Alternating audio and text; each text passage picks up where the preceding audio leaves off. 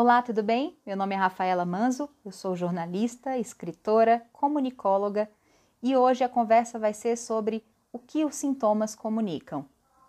Se me fosse dada a chance de ter uma conversa com Deus de poucos minutos para que eu pudesse lhe perguntar algo muito importante, não tenho a menor dúvida do que perguntaria a Ele. Por que tanta dor no mundo? Por que as doenças, os sintomas? Qual a razão disso tudo? Faz tempo que essas perguntas me rondam porque, comigo ou ao meu redor, esses sintomas paralisam, coíbem, mudam a rota e os planos de tanta gente. Por quê? Por que uma dor de cabeça crônica, num final de semana inteiro, me tirando do sério, me colocando à prova? Por que o medo insiste em me espreitar e a ansiedade permanece logo ali, atrás da porta, me encarando e esperando um vacilo meu, bem do lado da tristeza? Até que um dia uma pergunta me desconcertou completamente e me fez pensar: como seria a minha vida sem tudo isso? Como seria viver sem nenhuma dor, nenhum sintoma e nenhuma doença? E se essas dores e sintomas fossem apenas mensageiros e voltam porque eu não captei ainda a mensagem? Então eu vi que aqui mais um problema envolvia a comunicação. Desta vez, do nosso corpo com a gente e me dei conta de que os meus sintomas, dores e doenças eram apenas criações, não são invenções, eles existem, só que fui eu quem os criei e que os coloquei ali, para me dizer ou alertar algo que eu não estava de forma consciente entendendo ainda. A raiz de todo mal quase sempre é a mesma. É o jeito que a sabedoria contida em nossas células fala para nós algo importante sobre como estamos vivendo ou que atitudes estão se repetindo e precisam definitivamente ser abandonadas. Nosso corpo é muito sábio. Ele sabe mais coisas do que nós e conversa com a gente o tempo todo e nos diz o tempo todo o que nos faz bem e o que nos faz mal. Só que somos teimosos e insistimos, muitas vezes, no caminho dolorido, simplesmente porque nos acostumamos com ele. Porque, de alguma forma, obviamente não racional, a dor nos serve. Ela tem uma função. E ela só vai embora quando colocamos no lugar dela outra coisa. Pode ser o entendimento, o amor ou o perdão, por exemplo. Muitos autores e estudiosos associam de forma sensacional sintomas às suas possíveis causas. Não vou citar todos, mas sugiro fortemente que, se desejam se aprofundar nesse estudo, estudem um pouco de metafísica, por exemplo. Quase tudo tem uma explicação, Quase todos os diagnósticos catalogáveis provêm de um sistema por trás e estão relacionados a uma parte da nossa vida que precisa ser olhada com atenção. As palavras que não dizemos, as agressões que suportamos, aos sapos que engolimos, ao desamor com que nos tratamos, a raiva que permitimos comandar algumas ações, a violência que usamos, a mágoa que guardamos, aos adeus que não demos aos fins que não suportamos encarar, aos lutos que não vivemos, às emoções que reprimimos. Tudo está relacionado a algum sintoma ou disfunção que se manifesta porque precisa ser vista em nosso corpo. Esse equipamento tão rico e complexo que recebemos para cuidar e que muitas vezes, em vez de cuidar dele, simplesmente usamos para guardar todo o lixo emocional que não estamos tratando como deveríamos. A dor de cabeça em mim é um lembrete com dupla função. Primeiro, de que eu não tenho controle de tudo, por mais que eu deseje profundamente ter algum controle. E isso não é consciente, nunca foi. Segundo, de que nem tudo pode ser interpretado ou compreendido pela razão, pelo cérebro. E por ser uma acumuladora de dados e informações, o meu cérebro, que eu tento utilizar para decifrar ou dar conta de tudo, fica mesmo dando pau. A verdade é que não temos explicação racional para quase nada. A nossa mortalidade, na verdade, é o que dá sentido às nossas vidas. Aliás, assistam The Good Place, uma série sensacional na Netflix que faz um resumo divertido e lúdico dessa necessidade humana da finitude como razão para seguirmos. Se tivéssemos uma vida completamente equilibrada, resolvida, sem nada que precisasse ser observado ou compreendido, simplesmente não haveria mais sentido em permanecer aqui nesse planeta escola que escolhemos estar para aprender algo importante. E talvez isso fique claro quando a doença nos atinge num grau limítrofe, que nos faça olhar bem fundo nos olhos da morte.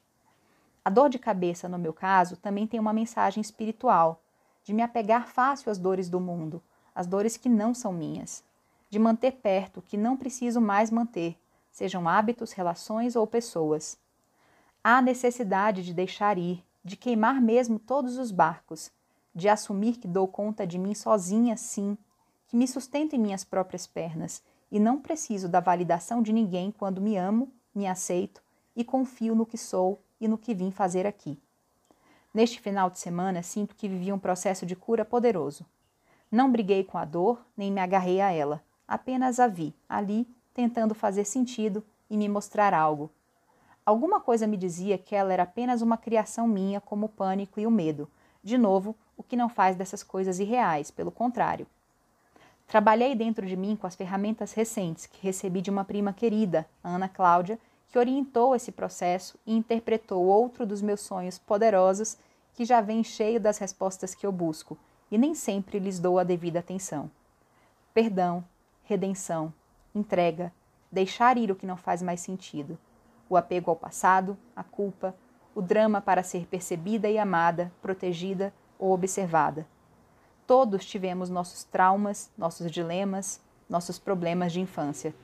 Acontece que hoje estamos aqui, certo? E tudo o que vivemos nos trouxe até aqui. E eu entendi ontem que estar aqui é tudo que eu preciso fazer. Essa é a melhor realidade das múltiplas que eu poderia escolher. Não preciso tentar entender tudo, navegar de volta ao passado, punir algozes ou permitir que me punam. Ninguém tem culpa de nada, e isso fica muito claro quando lemos o mapa desse grande jogo que a vida é. Sinto muito. Me perdoa e eu te perdoo. Sou grata, te amo. Repeti como um mantra, tentando encontrar os destinatários de cada sintoma: da dor de cabeça, do medo, da ansiedade, do pânico, da obesidade. Parei de tentar explicar os mensageiros e me detive a decifrar a mensagem apenas a mensagem que cada um deles trazia. Ainda estou processando o entendimento geral e isso começou pela dor, mas compreender as partes e conectá-las me faz ver o quebra-cabeça com mais nitidez. Ele fica cada dia mais próximo da imagem final que eu preciso, de uma vez por todas, enxergar. Nossas emoções e nossas reações diante de todos os acontecimentos podem ser revisadas, editadas e melhoradas podemos escolher o tempo todo mudar. Ou também podemos escolher deixar tudo como está. E não podemos reclamar quando os sintomas voltarem, porque eles vão sempre denunciar algo que está sendo negligenciado em nós. Nossa mente é incrível, talvez a mais poderosa ferramenta deste mundo. Ela é capaz de criar a dor porque sabe que, historicamente, é com a dor que mais rapidamente aprendemos. Acontece que a mente também traz a resposta e quando conseguimos decodificar a mensagem, o aprendizado pela dor cessa. E eu não sei o que vem depois. Sinceramente, não sei. Só sei que acabou o tempo de aprender por esse caminho. Eu quero uma vida sem dor, sem a necessidade dos sintomas. Eu me abro para aceitar a mensagem e mudar os hábitos que me fazem mal e me mantêm presa. Porque eu nasci para voar, e ser livre é o estágio final do jogo do meu sonho.